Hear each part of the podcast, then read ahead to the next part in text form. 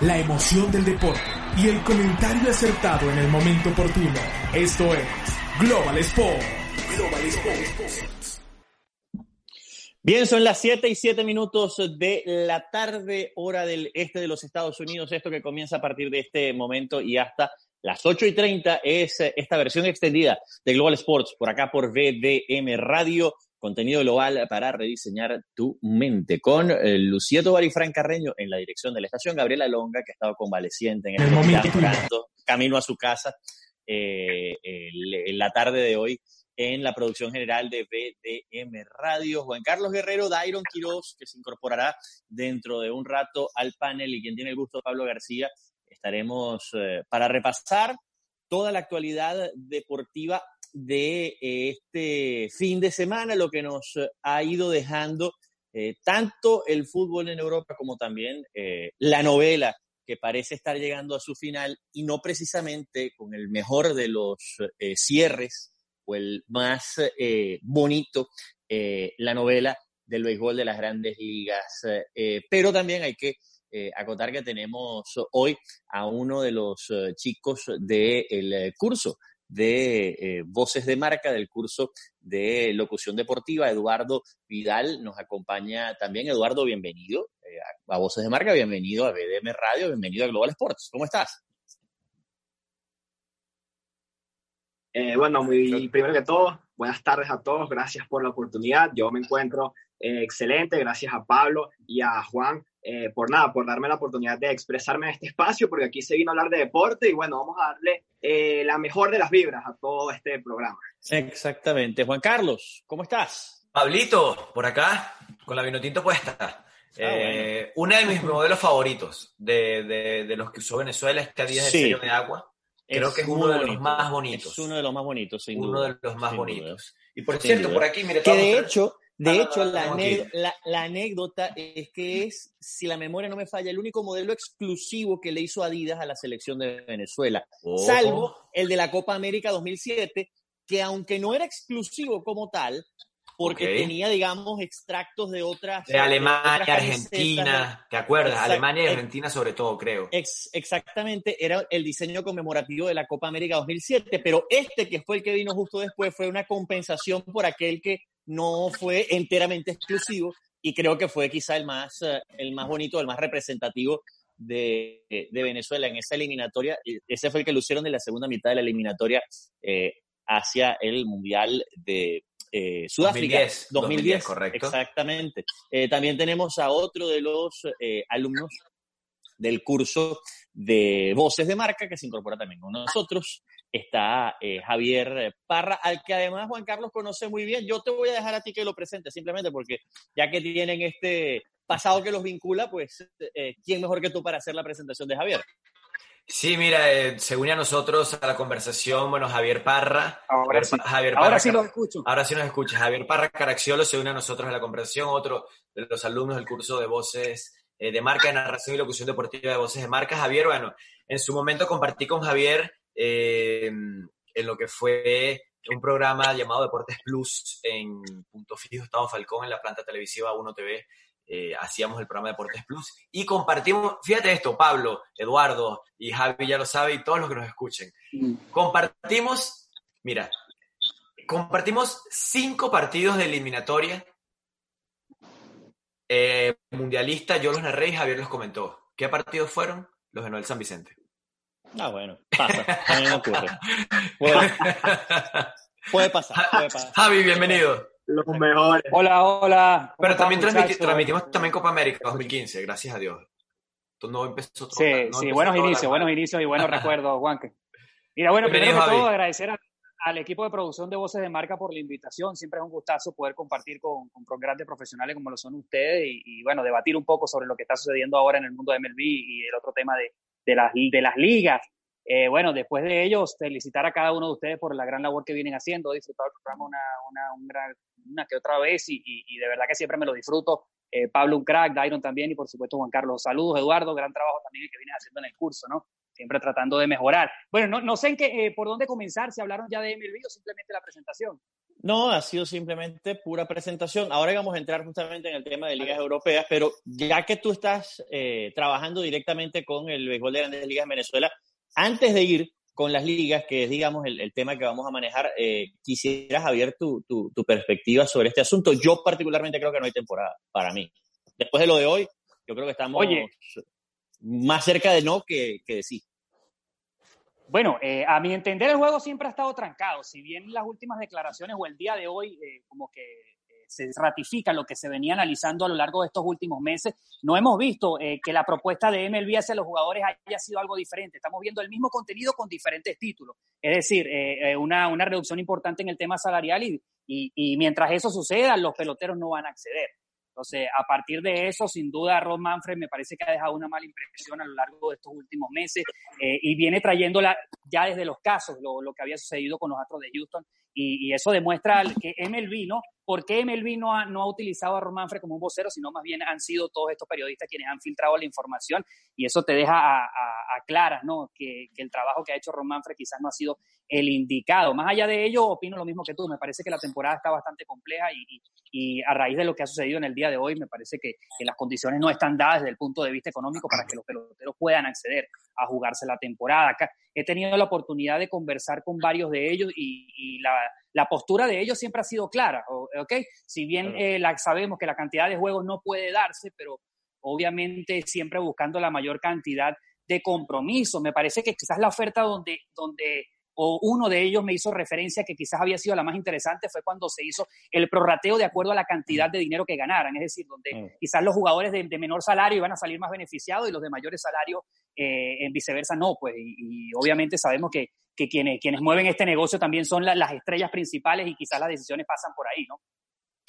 Exactamente. Vamos eh, de una vez, muchachos, a entrar en, en, materia con, con ustedes. Eh, de, de, hecho, ustedes se van a quedar también acompañarnos durante la, entrevista, pero vamos a abrir antes de que llegue el invitado eh, que, va, que va a conversar sobre las grandes ligas del fútbol en Europa.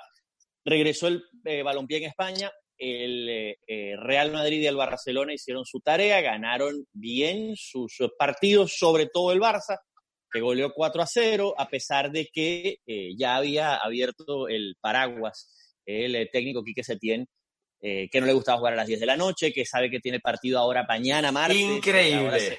Se, va a jugar en España, se va a jugar en España todos los días, se va a jugar muy seguido, pero eh, aún así, el Barça ganó, Messi anotó, el Real Madrid hizo lo propio, ganó también 3 a 1, eh, dejando algunas dudas también en el conjunto merengue. No sé cómo lo viste, Eduardo. A ver, si hablamos puntualmente de lo que fue la actuación del Barcelona, bueno, después de un parate tan importante como lo fue toda esta inactividad por el tema de la COVID-19, creo que el Barça hizo su trabajo. Si bien Quique Setién, desde que fue anunciado técnico del Barcelona, eh, ha tenido algunas críticas, ya que este técnico es del gusto de la mayoría de los fanáticos del Barcelona y tiene que llegó al equipo y tuvo que implantar un sistema de juego totalmente diferente a lo que se venía acostumbrado con Ernesto, Ernesto. El Barça hizo su tarea, ganó, goleó y gustó. A mi considerar, eh, Messi arrancó en el puesto donde lo conocemos tradicionalmente como ese extremo por derecha que le encanta incursionar tanto por el carril central y se vio un Barça que ante un Mallorca muy disminuido que la actuación que venía demostrando anterior a este parate, el Barça hizo lo que es y por eso que actualmente está como líder de la Liga Española. A ver, eh, Javier, no sé si pudiste ver eh, alguno, de los, alguno de los dos partidos y, y, cómo lo viste también. No sé qué, qué, te pudo haber parecido, por ejemplo, lo de Real Madrid, que no convenció del todo, pero terminó ganando con contundencia, jugando como local, eh, además en Valdebebas, no en el Santiago Bernabéu, que está siendo objeto de remodelaciones.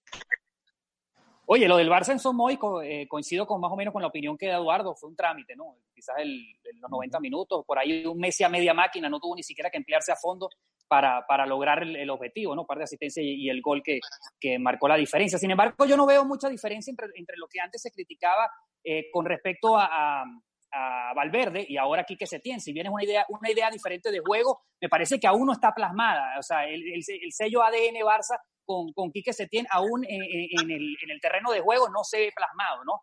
Eh, por ahí, obviamente, la superioridad eh, en cuestiones de, nombre y, de equipo que tiene el Barça sobre, en el caso del Mallorca, le basta y le sobra para, para, para ganar cualquier partido y, fue el caso ayer. En el caso del Real Madrid, un primer tiempo bastante positivo, por ahí también a media máquina, tomando ventaja de, quizás de, todas estas figuras que tiene y, y, por ahí sacar la diferencia, ¿no? Eh, después del primer tiempo, me parece que se relajaron un poco, eh, también a partir de los cambios, me pareció bastante extraño, bastante o poco, poco frecuente esto de dos cambios o tres cambios a la misma vez. Por ahí desentona un poco el equipo también y, y, lo vemos como quizás un partido de exhibición. Sin embargo, los primeros 45 del Madrid bastante positivos, eh, en todas las líneas bastante eh, eh, compenetrados y un buen, buen, buen, buen partido. Sergio Ramos, por ahí también se puede destacar lo de Tony Kroos y, la vuelta de Eden Hazard, ¿no? Das con un, punto, das con un punto clave, Javier. Eh, parecen partidos de entrenamiento, se caen en, letargos, a ver, puede caerse en un, en un hueco de unos 5 o 10 minutos, porque no es lo mismo eh, eh, poner dos jugadores que poner un jugador que poner dos o tres, a ver, le puedes cambiar bastante el ritmo del partido, y ahí es donde los equipos deben trabajar ciertas cosas, partidos lentos, pelotas largas, eh, jugadas de ganar espaldas a los centrales, eh, tratar, ¿sabes? Tratar de, de, ser un poquito más verticales y, y, un poco más simples. Yo creo que el Barcelona es un trabajo que debe hacer ahí, lo resolvió muy bien en Son. Eh, a ver, los dos equipos ganaron muy fácil, arrollador. Los dos equipos, no hay que decirle nada a ninguno, ni tampoco decirle demasiado. A ver, era el partido que tenían que hacer, era el partido normal que golearan. Creo que, que muy, muy responsablemente hicieron un gran partido. El Real Madrid, sí, el en el primer gol creo que estaba en posición adelantada, creo que era Benzema.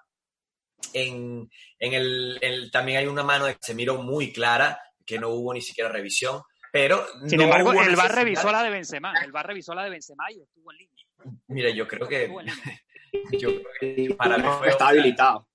A mí me parece que fue offside. Pero bueno, más allá de dudas, también hubo una mano de Casemiro muy clara. Pero no necesitó tampoco el Madrid eso, el Madrid fue más, el Madrid arrolló, el Real Madrid ganó muy bien, el Madrid cuando, esta temporada ha tenido algo eh, muy interesante, pasó contra el PSG, creo que fue el punto más alto de este Real Madrid este año, eh, en uno de los dos partidos obviamente, porque en el otro no salió muy bien. Eh, ese partido que tuvo, recuerdan, Eden Hazard, de nota positiva, cuando este muchacho ha podido tener algunos partidos buenos, es cuando se ha visto esa mejor versión. Y por eso fue ese gran fichaje. Lo ha dicho Pablo también durante todo el año. Ese es el gran fichaje que no ha podido jugar. Cuando ha estado sano, pero también cuando ha podido marcar diferencias. Eh, eh, entonces. exacto, porque está sano. Sí, sí, bueno, eh, recuerdo que en ese momento el, pasó un poco, con partidos, un puño de partidos eh, para lograr retomar ese ritmo, que fue que desembocó en ese partido ante el PSG, que fue previo al clásico, días antes al clásico. ¿Se acuerdan que él se lesiona en el entrenamiento previo al clásico y se rompe hasta, hasta marzo, que es cuando termina dándole la chance de recuperarse hasta ahorita?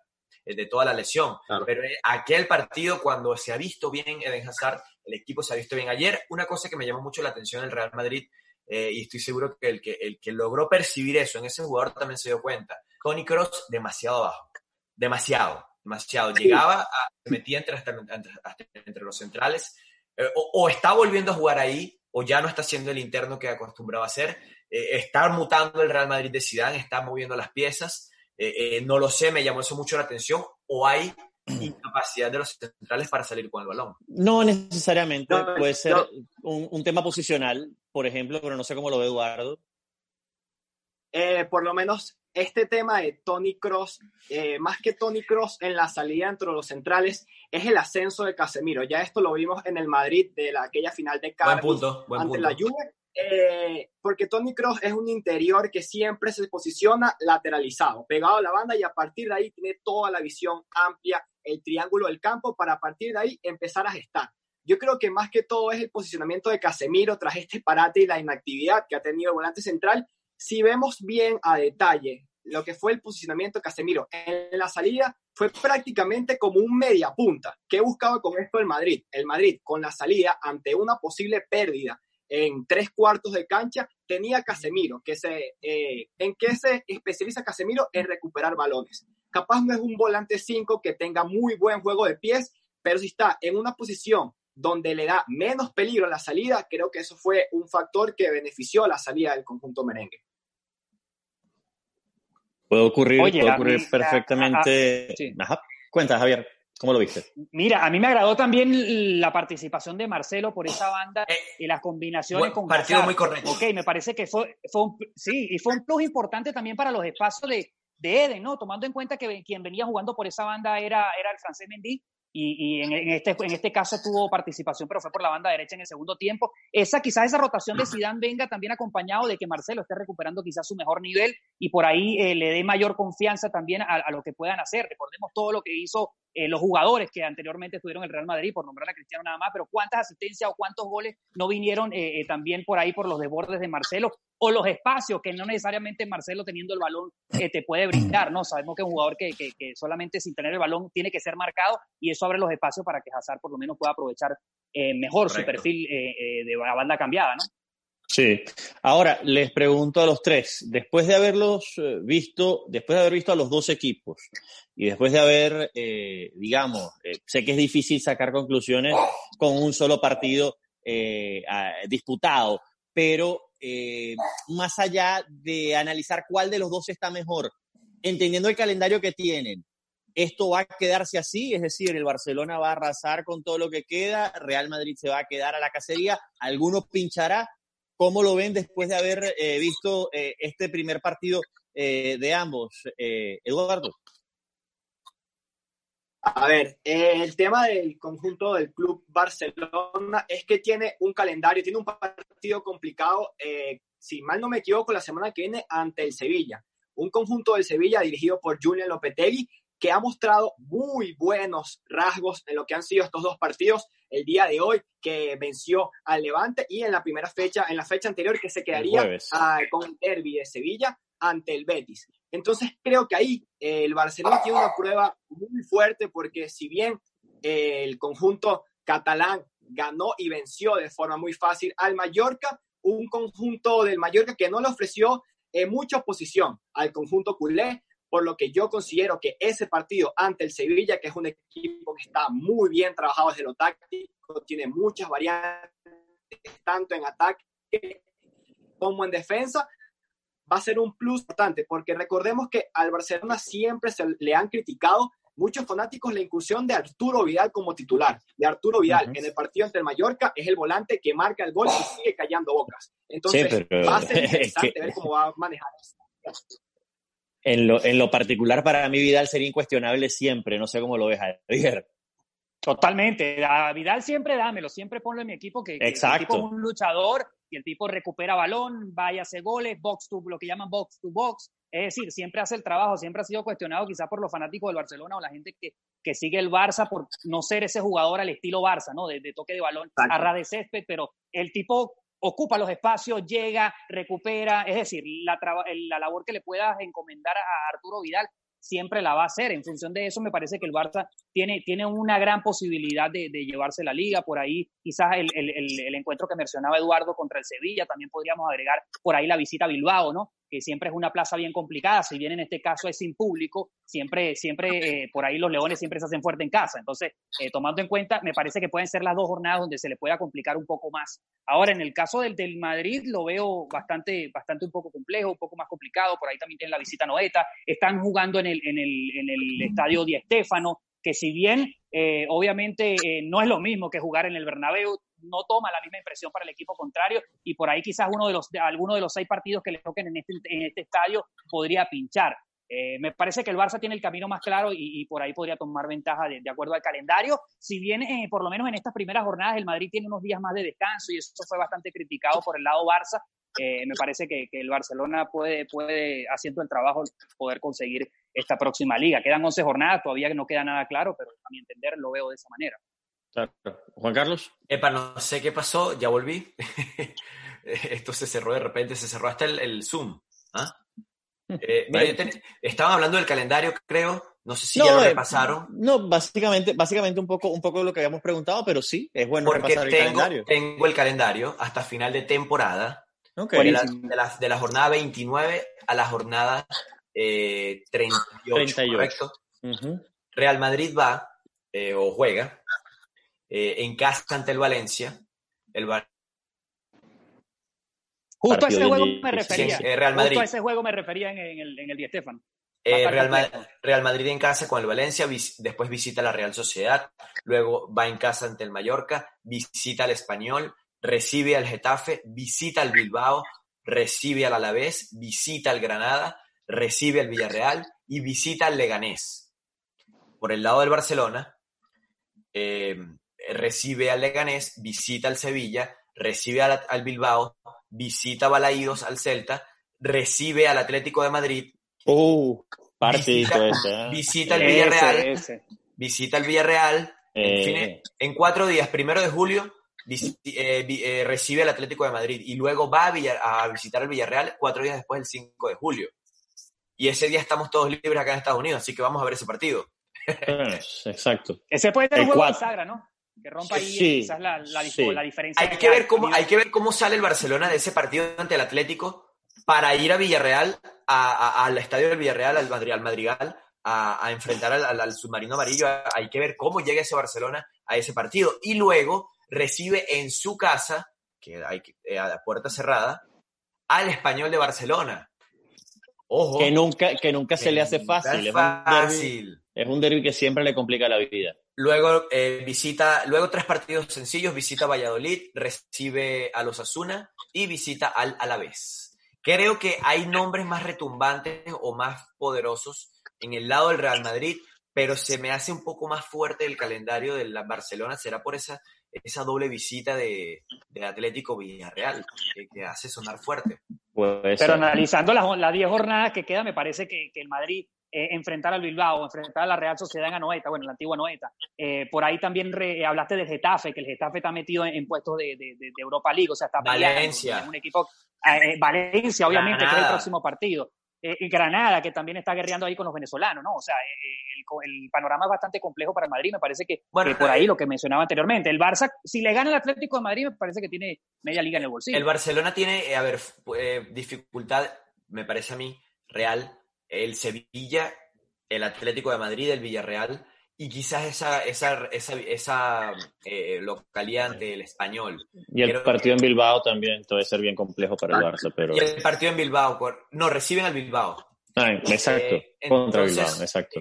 Creo que hay más quilates en los rivales del Real Madrid, pero, pero se ve un calendario, yo creo que... Complicado. Que no hay, complicado para ambos, pero a ver, no, creo que no hay excusa o, forma de llorar para decir, no, mira, me quedó el calendario más fuerte. Creo que... No, yo creo, y, también creo que tampoco fue termómetro medir el partido de ayer para saber si realmente va a estar en la próxima jornada, ¿no? O sea, por ahí eh, lo importante para cada uno de ellos era ganar aunque sea una serie y sacar los tres puntos. De ahí las conclusiones después se iban mejorando semana tras semana, ¿no?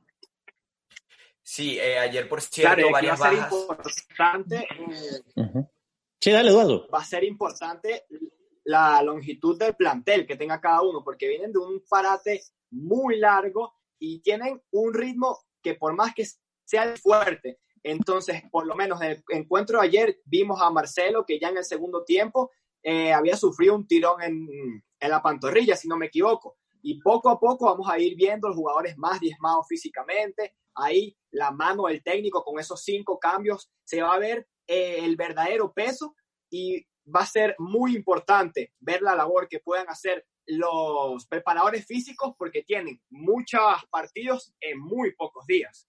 Y la profundidad de las dos plantillas, que al final creo que es un aspecto en el que Real Madrid saca ligera ventaja. Eso hablamos con Pepe entendiendo que eh, el Madrid uno mira la banca y tiene, por ejemplo, a tipos como Gareth Bale, tiene a tipos como Vinicius, tiene a tipos como eh, James Rodríguez, si es que Asensio recién llegado. Asensio recién incorporado nuevamente. Eh, Ferreland Valverde. Eh, Valverde, bueno, Valverde salió titular, es decir, pero, pero es parte de esa estructura en la que, por ejemplo, Zidane puede darse el lujo de sentar en una fecha a Tony Cross o de sentar en una fecha a Luka Modric y, tirar de alguien eh, que, está al nivel o reemplazarlo en un segundo tiempo y tener eh, un recambio que esté más o menos en la misma, eh, en el mismo tono, digamos, en cuanto a nombre. Después, bueno, hay otros aspectos a considerar. en el Barça creo que no pasa eso.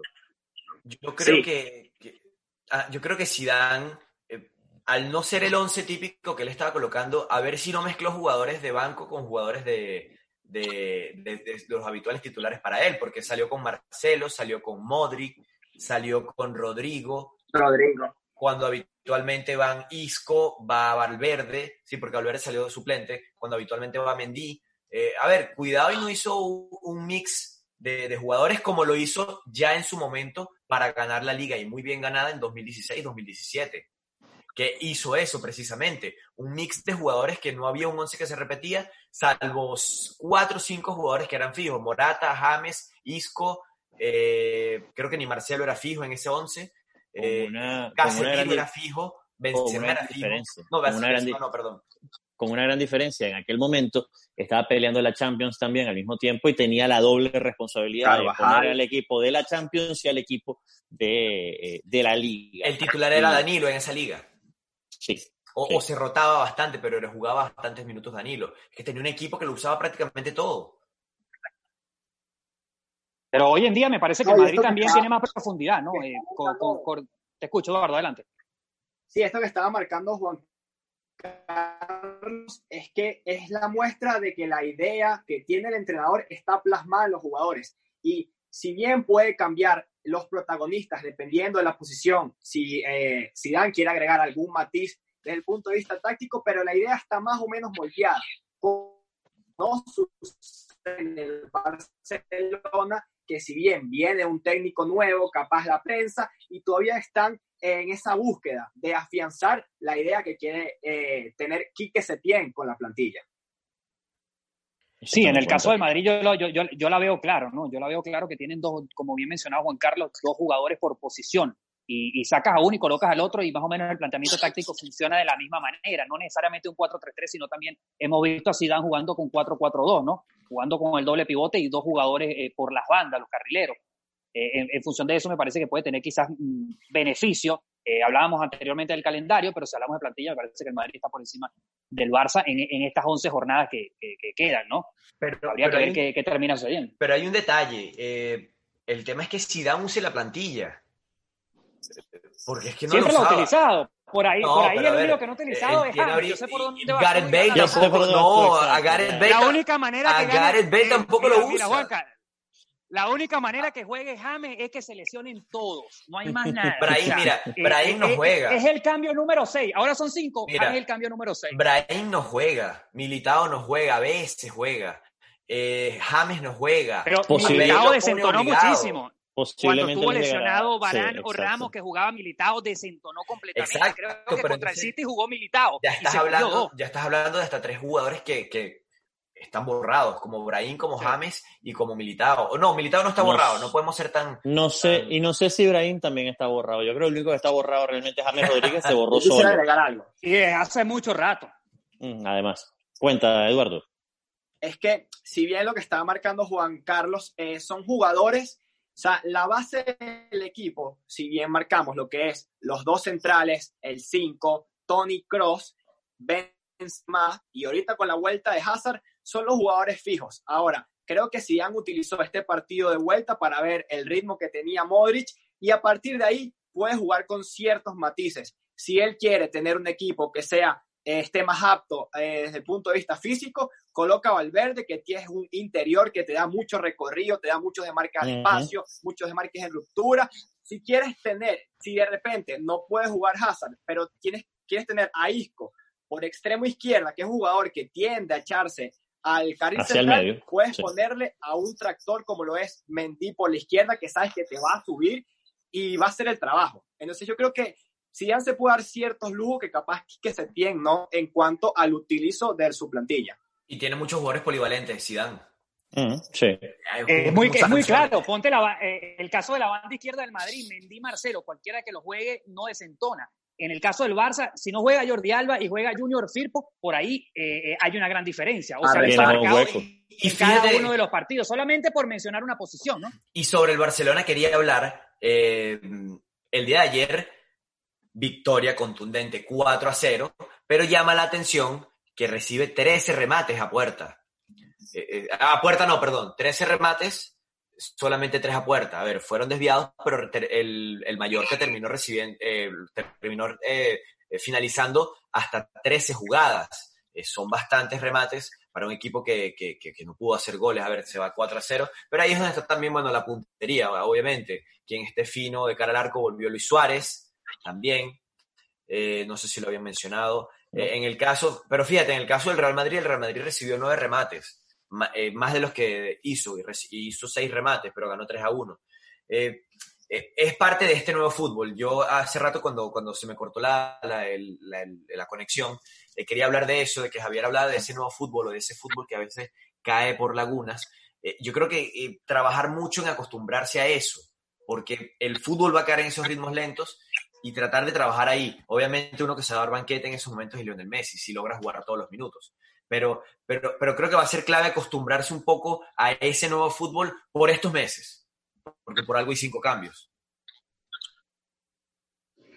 Sí, eh, y como bien tú remarcas esto del nuevo fútbol, también hay que mencionar el cooling break que está haciendo la Liga Española y esto es como un tiempo muerto extra. Entonces están intentando darle la mayor cantidad de tiempo muerto a los jugadores para que se recuperen y con estos cinco cambios que pueden ser tan solo en tres interrupciones, hay que acostumbrarse, hay muchos que les gusta, otros que no, creo que los que más se benefician de tantos parones en el partido para mí terminan siendo los técnicos, que en cualquier momento, si necesitan acomodar, acomodar algo, remarcar algún requerimiento táctico, tienen esas pausas, los cambios para amoldar el equipo a su conveniencia. No sé cómo lo das tú, Javier.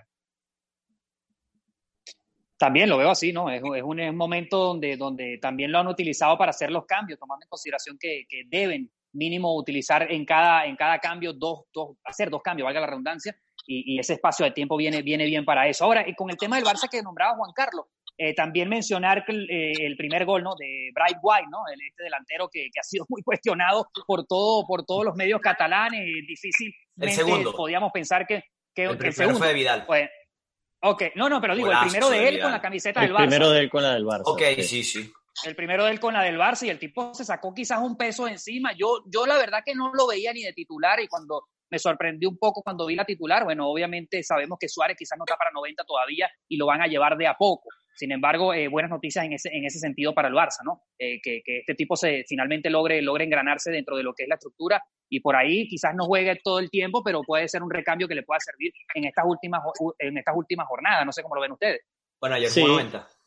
Exacto. Sí. Y, y, va a ser, y va a ser una pieza importante en tanto Suárez, eso mismo no está eh, del todo bien físicamente todavía. Son las 7:40, nos vamos para Italia eh, rapidito porque regresó el fútbol también en la, eh, en la bota, otro de los países severamente golpeados por la crisis del COVID-19. dos partidos de Copa, termina clasificando la Juventus en un soporífero 0 a 0. Eso no tiene nada de raro. así es el, el, el fútbol en Italia. Raro el, y claro, es que Cristiano falló el penal. Bueno, cosas que pasan, cosas por cuarentena. Este fútbol es raro ahora. Y, eh, y bueno, también eh, hubo partido el eh, día sábado y el Napoli, si la memoria no me falla, terminó clasificándose a la gran final de esta Copa Italia. Gattuso. Que parecía que no, Gattuso que parecía que no, pero terminó metiendo a, su Napoli a, a, duras, a ver, a la fuerza eh, con otros argumentos completamente distintos a los de Carlo Ancelotti en una final de Copa y asegurando posición europea también. Yo recuerdo que acá en el programa, yo no, a ver, alguien lo dijo, un invitado, o no, sé si fue Dairon, que, que ok, el, el Napoli de Gattuso no estaba arrancando del todo bien, no estaba dando los resultados, pero que algo estaba formándose ahí adentro que algo estaba tomando forma, que, el equipo de a poco estaba mostrando una mejor imagen. Eh, no sé si lo de ayer, a ver, tenga que ver con, eso o fue producto de, bueno, de un buen partido, pero disputar un título sin duda le da confianza a cualquier equipo, más ante la Juventus, el, gran rey de, Italia. Eh, sin duda alguna un gran resultado para el, para el Napoli.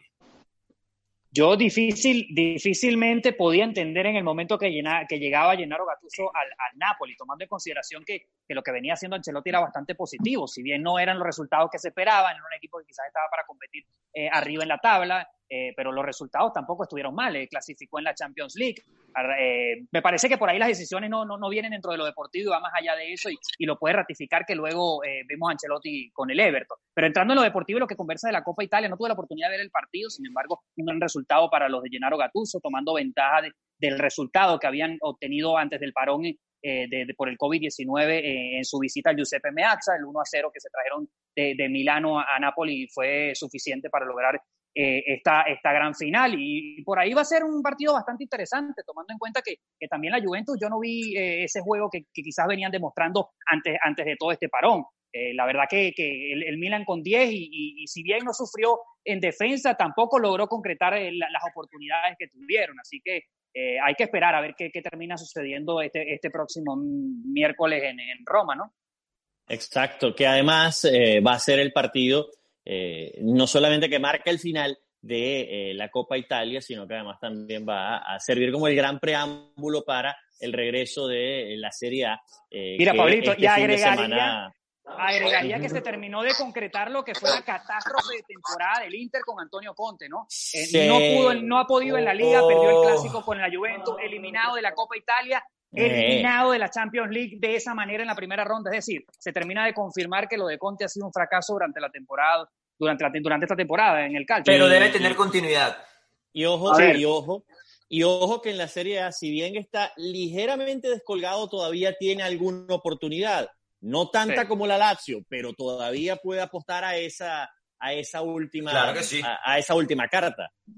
Y más conforme vaya avanzando la Juventus en Champions, si avanza. Bueno, pero la Champions al final, sí, sí. Acuérdate, no, acuérdate que se va claro, ese es otro torneo. Sí, no, no, esto. el nuevo fútbol. Sí, eso es verdad. Así es. Hay que, hay que acostumbrarse a, lo, a, los nuevos parámetros y todo esto del tema calendario que, que, ha cambiado, ¿no? Son dos torneos completamente diferentes. Como también, y ya eh, con esto cambiamos radicalmente eh, de, de tema, eh, tenemos eh, a nuestro invitado, a nuestro invitado, pasamos al béisbol de las grandes ligas, porque como lo hablábamos con Javier al principio del programa, aprovechando justamente sus conocimientos de, de béisbol, em, la situación está trancada en eh, grandes ligas. El juego está realmente complicado, Juan Carlos. Em, tenemos un invitado muy especial para conversar con nosotros sobre, sobre todo esto. Sí, hoy tendremos al buen amigo Alfred Álvarez, eh, periodista eh, deportivo cubano, eh, que hace, hace vida acá en Miami. bueno, tuvimos el honor de recibirlo en los estudios de BDM Radio cuando teníamos estudios. cuando teníamos estudios, porque el COVID-19 no lo quitó, el COVID-19 nos lo quitó todavía lo tenemos, pero, pero todo el mundo está metido en su casa y, bueno, claro, ahorita, y hacemos programas de la casa. Ahorita estamos desde la casa con los estudios virtuales, pero eh, Alfred estuvo con nosotros en algún momento eh, por los estudios de BDM Radio, eh, conversando y hablando siempre sobre el béisbol de las grandes ligas. Así que Alfred, bienvenido nuevamente a Global Sports, aquí en BDM Radio, tu casa, ¿cómo estás? Todo bien por aquí, pues, un gustazo otra vez estar aquí con ustedes, sobre todo contigo, Juan, que ya nos conocemos y eres un excelente muchacho, además tremendo profesional y bueno, todo el resto del equipo, Pablo, Eduardo y toda la Javier y toda la gente linda que, que, nos acompañan también hoy. La situación que no está muy linda es la de las grandes ligas. Eh, el comisionado Ron Manfred haciendo de las suyas. Eh, el tipo básicamente de verdad es que lo que está haciendo es una burla para los fanáticos y, una burla hacia los peloteros también. Eh, sobre todo con lo que hizo hoy. Ya lo que hace hoy es la muestra eh, abierta de que en primera están haciendo lo que se llama un juego sucio entre los dueños. Y es que históricamente, cada vez que estas dos partes se han ido a un acuerdo, se han sentado en la mesa desde el año 1966, que el béisbol cambió para siempre con el trabajo que hizo el señor eh, Marvin So, para, para conseguir que fueran los agentes libres, cada vez que van a una negociación, esto termina en huelga, termina en problema. Estas dos partes no se gustan. Y básicamente lo que estamos viendo otra vez es lo mismo que vimos en el año 94 y es los dueños haciendo, eh, eso, eso se dice en inglés, negociaciones de mala fe. Recordemos en el año 94, la jueza Sonia Sotomayor, que además, por cierto, es un orgullo hispano esta señora, es creo la única latina que está en todo la, eh, que ha llegado que ha llegado si la memoria no me falla a el, eh, a la Corte Suprema eh, exacto la única la, única mujer latina en la Corte Suprema de los Estados Unidos en el año 94 la gente siempre dice bueno Rickem salvó el béisbol Maguire y Sosa salvaron el béisbol bueno primero el béisbol lo salvó Sonia Sotomayor y después lo salvó Rickem y sí. Sotomayor encontró que los dueños estaban negociando de mala fe y por Siendo colusión Exactamente, lo mismo están haciendo ahora. se han puesto de acuerdo para ir demorando y demorando y demorando y demorando todo para que llegue el momento que ellos no se vean como la figura mala que impone los 50 juegos de temporada, pero lo imponen, ¿entienden?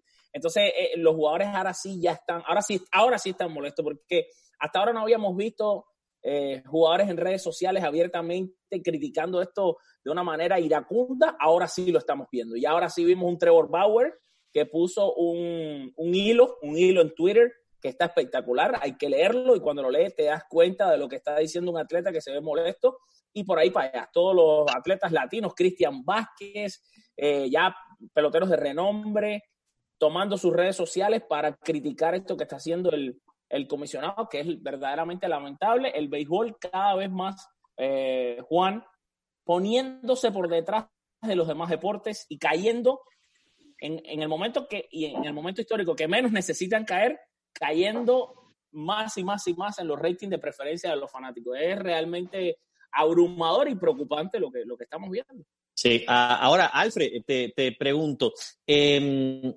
eh, ¿en qué momento, desde tu perspectiva, desde tu punto de vista, en qué momento Major League Baseball convirtió esta pequeña discusión, que se supone que es una pequeña discusión, una tontería, ponerse de acuerdo en cómo empezar a jugar una temporada que tiene que estar recortada por una situación que es ajena a los dos dueños y peloteros, convirtieron esto en una, una suerte de prediscusión del contrato colectivo del año que viene o en la discusión del contrato colectivo del año que viene. ¿En qué momento crees que pasó esto? Esto pasó en el, como en la, en la segunda contraoferta, porque recordemos que primero, cuando todo em, empezó, todos éramos muy buenos amigos. Las grandes ligas llaman a los peloteros y le dicen, oye, mira, 50% de tu salario y, eh, y, te vamos a dar, vamos a hacer 50-50 contigo. Vamos a, si ganamos 2 millones, les vamos a dar un millón a ustedes y ustedes se los reparten entre todos los peloteros. Los peloteros en ese momento dijeron que no, porque evidentemente era la mitad de su salario. Pero además no solo dijeron que no por eso, sino que dijeron que no porque la cantidad de medidas que le había puesto la MLB a los peloteros no le hacía sentido. ¿Qué pasa con las medidas? Los peloteros no se pueden o no se podían, creo que ya eso lo cambiaron, bañar en, los estadios. No podían comer en las mesas buffet del estadio. No podían usar las máquinas de criogénesis. No se podían hacer los masajes de hidroterapia. O sea, básicamente no podían utilizar las instalaciones y los peloteros sentían, bueno, si ya estamos aquí, si vamos a pasar toda esta cantidad de controles de, pruebas, que nos van a hacer pruebas todos los días, que nos van a tomar la temperatura cuatro y cinco veces, tampoco podemos usar los hidromasajes, tampoco nos podemos bañar, tenemos que salir con el uniforme puesto para las casas, ¿dónde vamos a estar? A los peloteros cuando estaban en la carretera los iban a aislar completamente, cuando estaban en casa solo podían estar en un lugar específico con sus familiares. Entonces los peloteros encontraron ridículas esas propuestas y además trataron de empezar a ponerse de acuerdo con el salario, pero ya hay un momento en, en el que el, un colega, que, que, por cierto recomiendo muchísimo su podcast, que es Arturo Marcano, el podcast de uh Llega a un punto de estas negociaciones que ya se empieza a hablar de cosas del, del, del acuerdo del 2021. Entonces, como, en, como el, en el segundo, dale para aquí para allá, porque tú sabes que después los, los, los eh, peloteros hacen la propuesta de 114, los dueños de 50, los peloteros la de, la de 86, los dueños la de 76. En ese pedacito entre 114 y, y, la, y, y la salvajada de propuesta que hace la MLB en ese momento de 50, que fue la primera amenaza, hoy fue la segunda amenaza. La primera fue la de los 50 juegos. Ahí entonces los peloteros responden y empiezan a hablar ya de la parte de lo que iba a pasar en 2021. Y yo te digo una cosa, lo primero que ya está mal es que van a jugar muy pocos juegos si es que juegan. Y lo segundo es que los tambores de huelga que escuchábamos esta pasada temporada 2019 ya, ya no son tambores, ya son Vaya. Es, la orquesta completa. La, Sinfónica Nacional de la Grandes Ligas de que se viene una huelga en el 2021. O sea, es inevitable. Es inevitable porque demasiados puntos en los que no están de acuerdo estas dos partes, ¿me entiendes? Claro. Ahora te pregunto, Alfred, eh, tú que, que, interactúas mucho, eh, tanto con periodistas como con muchos fanáticos por las redes sociales, eh, ese, ese sentimiento que hay de, a ver, los peloteros yo me imagino que se dan cuenta de que veo que la MLS y la NBA ya tienen seguros sus protocolos de sanidad, van a Disney y los van a encerrar, a los jugadores de la NBA los van a permitir llevar dos familiares. Entonces, eh, el, el, que, puede generar esa desconfianza con, de lo que, con, quien estás eh, con quien estás negociando, cómo, qué dice la gente en las redes sociales también, porque la gente lee. Y ¿Y qué piensas tú de lo que dijo hoy, eh, todo eso sumado a las palabras de Manfred hoy? No creemos que haya, haya pelota. A ver, eso, el, el, el mediatismo, me refiero al mediatismo, ¿crees que pueda romper de verdad esto? Porque, porque bastante maltrecho está ya. Imagínate, Manfred 48 horas antes dijo, 100% seguro vamos además, a Además, hace una semana. Ahora, los fanáticos, por supuesto, todos están molestos. Ahora, ahora, Ron Manfred ha tratado con esto que está haciendo de que el fanático, que no es un fanático que está empapado de la parte gerencial del béisbol, ahora termina odiando a los jugadores. Pero el que sabe lo que está pasando, Correcto. para que tú veas que todas las personas de los medios, todos nuestros colegas, todo el mundo está del lado de los peloteros, o sea, el que sabe un poquito se da cuenta, oye, estos, los que están aquí siendo más afectados son los peloteros. Pero el fanático hace lo siguiente, el fanático quiere ver béisbol. Y el fanático, evidentemente, piensa, bueno, mis salarios son, no sé, y eso aquí en los Estados Unidos, vamos a decir, yo claro, claro. gano 2.500 dólares al mes. Y esta gente se están peleando porque no quieren ganar 7 millones de los 30. Pero es que el fanático muchas veces no entiende que estos jugadores, que, y, y 30 no gana todo el mundo, pero el ejemplo de Mike Trout, cuando las grandes ligas hizo aquella propuesta que también para mí fue completamente ridícula, de los diferentes brackets, en los que si tú estabas en el bracket número uno de 30 millones, te quedabas ganando 7, si estabas en el bracket número 2, que de 15 millones terminabas ganando 9, qué sé yo. Entonces, el, el, el, pelotero, entendamos una cosa, Mike Trout, vamos a usar a Mike Trout como ejemplo, son 30 millones. Al mejor. Ajá, al mejor, pero al mejor. Al mejor, Mike Trout. Hay que recalcarlo, al mejor. Es el mejor verdaderamente. De esos 30 millones a las manos de Mike Trout, la, la, mitad se lo quitan en taxes, porque a la gente se le olvida que en los Estados Unidos los taxes son una Mm, sacada. Sí. Ujú. Y después de la otra mitad que le queda, él tiene que pagar a un, a, a un, eh, a un agente que gana el 10% de ese salario. Tiene que pagar un montón de cosas más. Y Mike Trout, a lo mejor, tiene un estilo de vida, vamos a decir, de 6 millones. Un ejemplo, de 7 millones. ¿Entiendes? No tiene, eh, tú no le puedes decir a Mike Trout, no, no, tú ganas 30 millones, tú recibes en neto a lo mejor todos los años 13 millones, no te puedes dar un estilo de vida de 7 millones, tienes que darte un estilo de vida de un millón, porque las grandes ligas. Entonces, sí es verdad que esto suena feo a los ojos, a los oídos de un fanático, pero es que estos peloteros se han ganado ese dinero por Claro. calidad, por talento, y recordemos que son carreras que duran un averaje, hoy en día en un grandes ligas tiene un averaje de carrera de 4 a 5 años. Tú tienes 4 o 5 años para hacer todo el dinero que vas a hacer. No, no, y que además, además, por ejemplo, nombrando a Mike Trout, un tipo que se mantiene muy bien físicamente, juega todas las herramientas, porque ahora también defiende, porque fue finalista al, al guante de oro. A ver, claro. esti- el estilo de vida caro, a ver, para explicarlo un poquito también. Y eso que Mike Trout es uno de los tipos más, más humildes del juego. Sí, O sea, sí, se puso sí. a Mike Pero- Trout como pero- ejemplo, pero- pero, pero- Mike Trout no gasta eso. Pero no, pero me gusta, el Exacto, ejemplo, me pero- gusta el ejemplo de Mike Trout. ¿Por qué? Porque él sí debe gastar en su condición física. en Muchísimo, él. claro, en la En él. dieta, en la dieta, Exacto. preparadores Tú no físicos. sabes si él tiene un, un chef y No, tiene un nutricionista. tiene que bueno, lo, lo- lo debe tener y, Y lo no tienen debe, los peloteros no que ganan ganar 2 poco. millones, lo tienen los peloteros que ganan 2 como Y no debe ganar poco ese chef. Por Entonces, supuesto, pero no, tiene que ser un él- chef que gane a lo mejor un millón al año. para él mantener esos números debe mantener ese físico y esa concentración en una vida Claro. que él lleva adecuada con el dinero que se gana. Y a veces la gente habla cosas tontas como que, no, pero imagínate, ¿quién lo mandó a tener siete carros? Imagínate tú. Es como nosotros, las personas que hemos emigrado, ¿verdad? E- En Cuba yo no tenía un carro, ¿verdad? Aquí yo tengo dos, tengo uno, tiene uno mi esposa y tengo uno yo. A los ojos de una persona en Cuba eso es un lujo. A los ojos de una persona aquí es una necesidad. Sí. Y yo por mis dos carros y el seguro pago mil dólares al mes. Esos mil dólares al mes nada más es entre dos carros y un seguro. Yo lo necesito. Evidentemente a los ojos de alguien en Cuba. Ah, bueno, no tengas carro. ¿Cómo no vas a tener carro? Aquí, o sea, No, adaptémonos nosotros también a lo que está pasando. ¿Por qué tú le vas a decir a un pelotero que, y, y olvídate de Mike Trout, los peloteros que ganaban 7 millones iban a terminar ganando 600 mil, o lo- o lo- 630 mil? O peor, o peor todavía, o peor todavía, antes de darle el, el- el- pie a los muchachos también, que son los, los invitados de, de- de voces de marca. El pelotero de ligas menores que se acaba de quedar en la calle, E- Ese es que el no tiene todos. nada, que es el peor de todos, que es el que más sufre. Ese es el peor de Oye, todos. Alfred, saludarte. Dímelo. Y yo sigo la línea Sí. de lo que conversaba Juan Carlos. De en qué punto esto se convirtió tan mediático, porque, y hago el paralelismo con las diferentes ligas de Estados Unidos o, cualquier liga de fútbol europea, cómo ellos trabajaron todo desde lo interno. Es decir, nada se hizo público, se hizo público en el momento donde ya había un acuerdo, donde ya tenían una información precisa dentro del tema sanitario y del tema económico, y a partir de ahí hacerlo público para la opinión en general. Ahora, el béisbol lo ha hecho totalmente a la inversa. Hemos visto, como tú mencionabas, la posición de cada uno de los fanáticos o cómo lo ve la gente desde lo externo. Eh, desde tu punto de vista, eh, eh, ¿por qué llevar las negociaciones de esta manera y no hacerlo como lo hicieron las diferentes ligas? Por alguna razón las dos ligas han sido muy públicas. Yo sé que Tony Clark, que es el que representa a los jugadores, eh, él tiene muy buena conexión con todos estos insiders, porque fíjate que todos siempre vienen a través de la misma gente.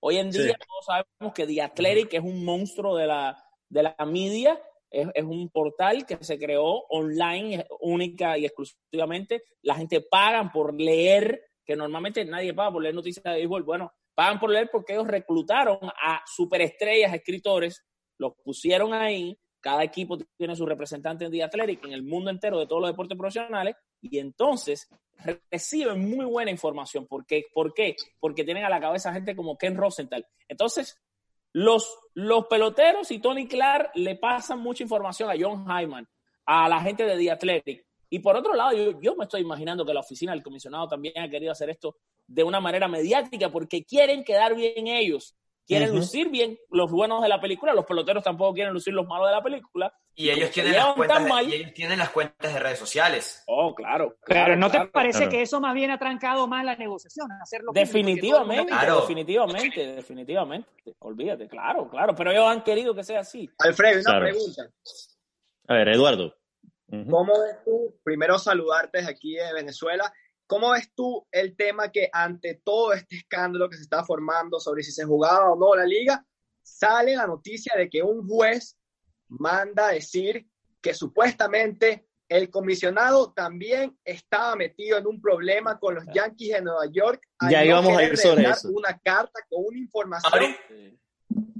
Eso fue todo un esto sale la luz, Y pasa eh, por debajo, Además le está preguntando al hombre indicado porque el hombre además es eh, casi un insider dentro de los Yankees. Cuéntanos algo. Oye, oye, fíjate que, fíjate que tengo el orgullo de decir que la firma de Gary Cole yo fui que la dije, pero como uno lo que tiene son 6 mil seguidores en Twitter, nadie me creyó a mí y después salió todo. Mira, eh, creyeron a los que tenían el Verify, ¿tú sabes cómo es? Mira, rapidito, rapidito antes de entrar, antes de entrar, antes de entrar en los Yankees, porque vamos a cambiar de tema completamente. Eh, escribe desde, desde Dallas eh, Víctor Marvala, quien le deseó feliz cumpleaños, el padrino, eh, y dice, la huelga viene para la próxima discusión. Olvídate que viene. Sí, ya estamos claros con eso. Estamos claros con eso. A ver, eh, cuéntanos un poco, Alfred, cómo es lo que te preguntaba Eduardo. el tema de los Yankees, mira, el tema de los Yankees se salió de, proporción por ser los Yankees, eso es lo primero. ¿Qué pasa con esto? Las grandes ligas nos ha demostrado a nosotros a lo largo de la historia que la manera en la que ellos hacen las negociaciones son una manera bastante a lo el padrino. Eh, si tú quieres ver negociando, busca el documental que se llama Screwball, que trata oh, sobre de para que tú veas a la MLB negociar con maletas, con catch, la gente acostándose con testigos, o sea. Y por ahí se asomaba la, y por ahí se asomaba la tierna carita de Manfred ya. Exacto, ahí ya estaba, y Manfred muy molesto, y Alex Rodríguez toda la historia, y después fotos con Jennifer López y Alex Rodríguez abrazados, toda esa historia. Bueno, ¿qué pasa con esto? Cuando en las grandes ligas empezó todo esto de la tecnología a raíz alrededor de 2014. 2014 empiezan los peloteros con toda esta cantidad de, tecnología que tiene el béisbol a tener, por ejemplo, los iPads con los scouting reports de lo que lanza cada, cada pitcher, qué sé yo. Se crean los replays rooms, que es una habitación que supuestamente solamente es para mirar el replay de los lanzamientos y poder, de jugadas, no de los lanzamientos, de jugadas, y poder reclamar las mismas a través de lo que es el replay. Vamos a reclamar la jugada. Y antes, vimos durante esas temporadas que el, pasaba una jugada y tú veías que el manager se quedaba así. Sí, reclámala. Ok, y decía, voy a reclamar. Entonces iban y miraban la jugada. Evidentemente, tener esto es una tentación para todo el mundo, porque tienes una habitación con una cámara que está marcando replay a la que tú puedes sentarte como si eres un fanático a mirar el juego por televisión y ves los dedos del catcher, porque yo desde mi sofá le, le saco muchas señas a los catchers. Ahora, Cuando sucede todo el escándalo de los Astros de Houston y los Medias Rojas de Boston, se hace toda la investigación. Los jugadores reciben inmunidad para poder declarar. Las grandes ligas investigan. Pero las grandes ligas hizo una investigación mucho más allá también de eso. Durante la temporada 2016, los Yankees recibieron internamente una palmadita y una multa por estar utilizando el teléfono del dogao de manera ilegal.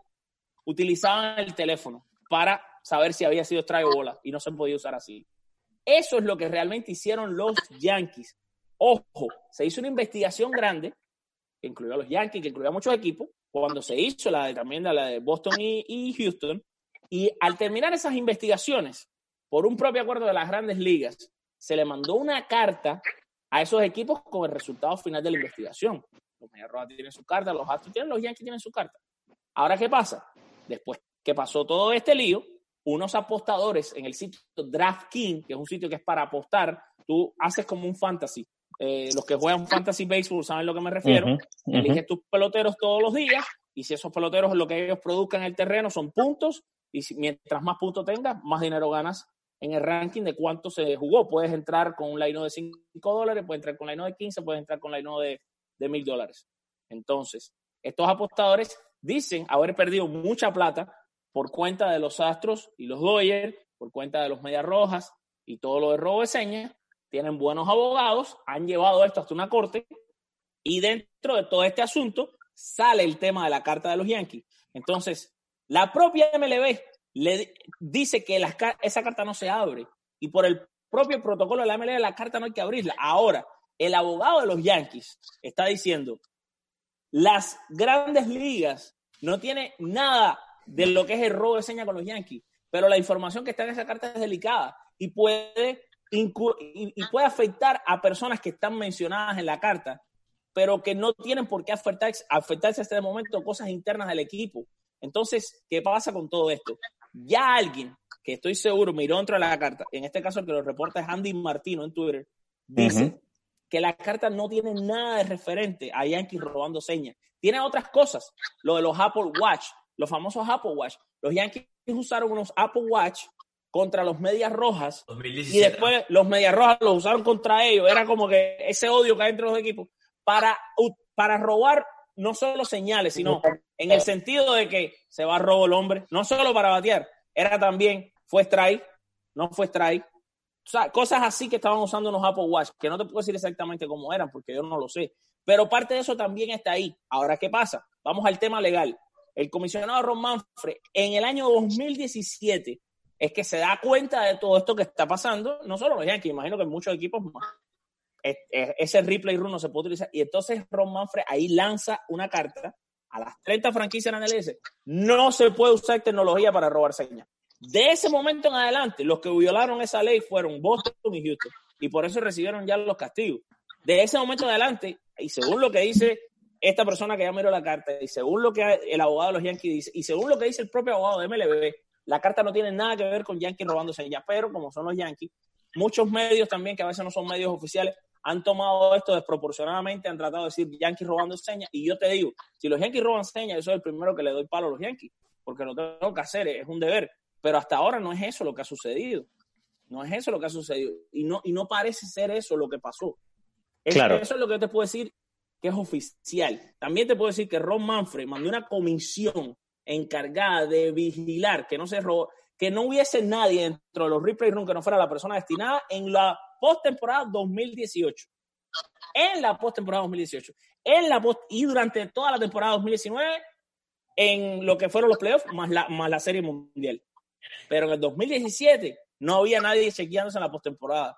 Y es que se ve, es que están los videos de los Astros abiertamente robándole la seña a los Dodgers y se ve a Yu Darvish lanzando en la final y tú escuchas el de que venía rompimiento. Entonces, imagínate.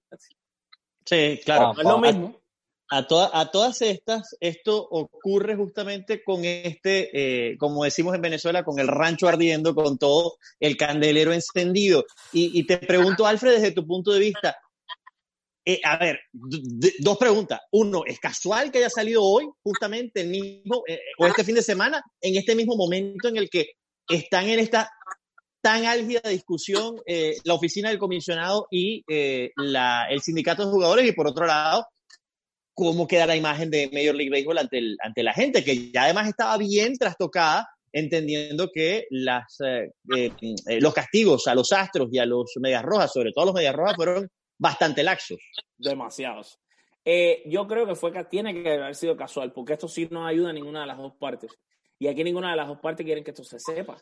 O sea, tiene que haber sido casual. El problema es este. El problema es que las grandes ligas ya está como el bandolero, mi hermano.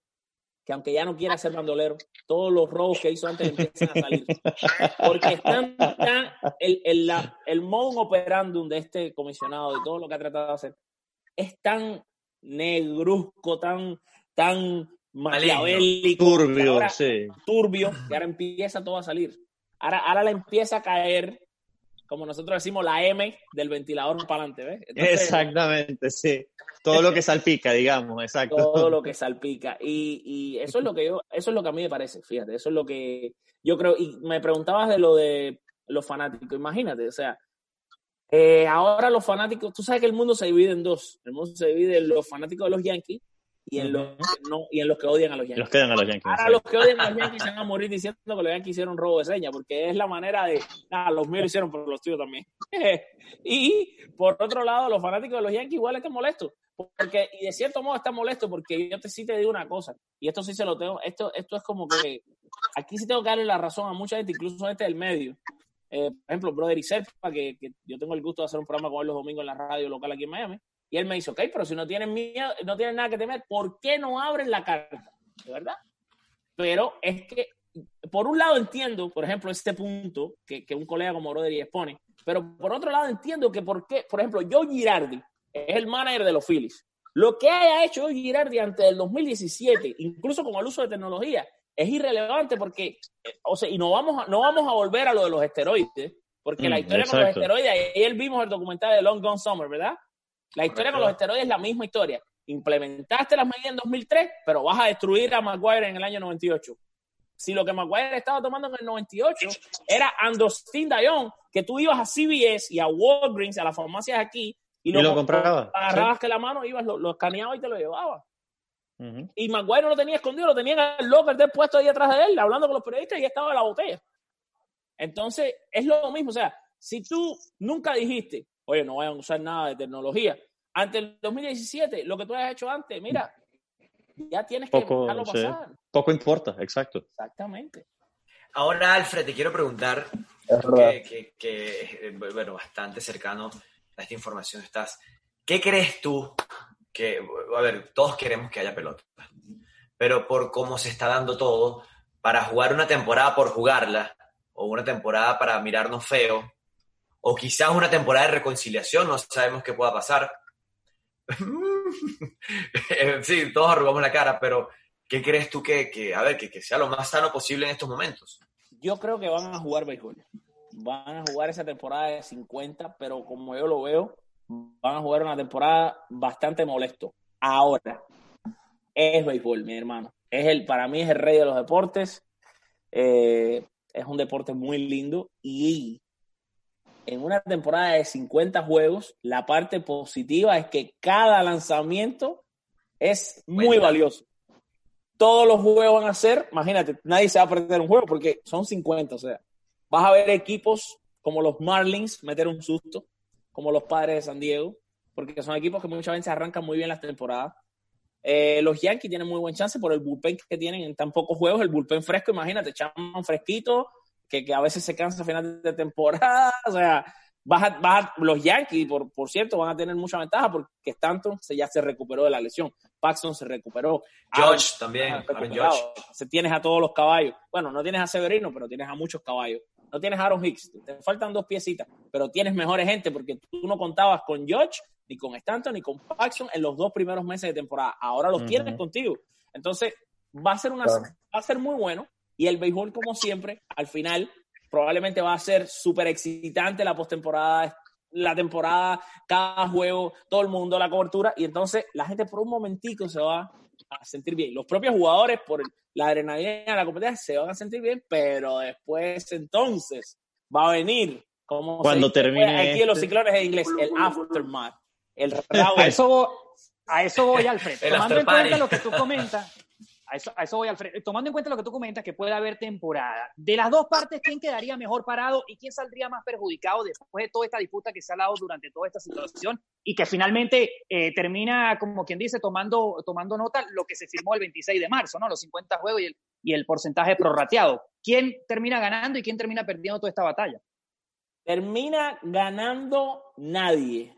Termina perdiendo el fanático. Siempre va a terminar perdiendo el fanático. Y va a terminar perdiendo el pelotero y el dueño. Porque aquí va a perder todo el mundo. Es que esto es pérdida para todo el mundo. El fanático cada vez va a decir, Dios mío, cada vez quiero ver menos pelota. Porque tú sabes quiénes van a ver pelota, todos nosotros que estamos aquí. Porque nos encanta. Porque yo, yo vivo de eso. Eh, mi negocio, tengo mi empresa que es una empresa de béisbol. Entonces, imagínate, yo necesito que haya béisbol para poder ayudar a mi familia. Yo lo necesito. Pero el y muchos fanáticos que son a muerte, que, que es su pasión, lo van a hacer. Pero el fanático que está, como se dice en inglés, en el in-between, que le gusta el béisbol, pero también le gusta el baloncesto, que se, se va a seguir alejando del béisbol y se va a seguir alejando del béisbol. Y los afroamericanos se van a seguir alejando del béisbol. Y cada vez vimos el draft de la MLB, contados con las manos los peloteros afroamericanos drafteados. Entonces cada vez más la audiencia afroamericana se aleja del béisbol. Entonces el béisbol hoy en día, su fanático es un señor de 53 años. Piensa. los latinos no, pero las grandes ligas tampoco ha hecho un buen trabajo de marketing, que eso ya puede ser incluso conversación de otro día. Para mí ha hecho un trabajo pésimo de marketing mm, en cuanto a lo que es, promover a sus jugadores, explotar a sus estrellas, hacer el deporte más popular. Entonces tú, desde el lado desde el punto de vista de marketing, no estás haciendo casi nada. Pero desde el lado de las negociaciones estás haciendo un desastre. Entonces, ¿quién pierde? Pierden todos. ¿Quién gana? Realmente no gana nadie. Nadie. Ahora, Alfred, pero para MLB durante las últimas temporadas, si bien ha, venido decreciendo la cantidad de fanáticos que asisten a los estadios, económicamente ellos han aumentado sus ganancias.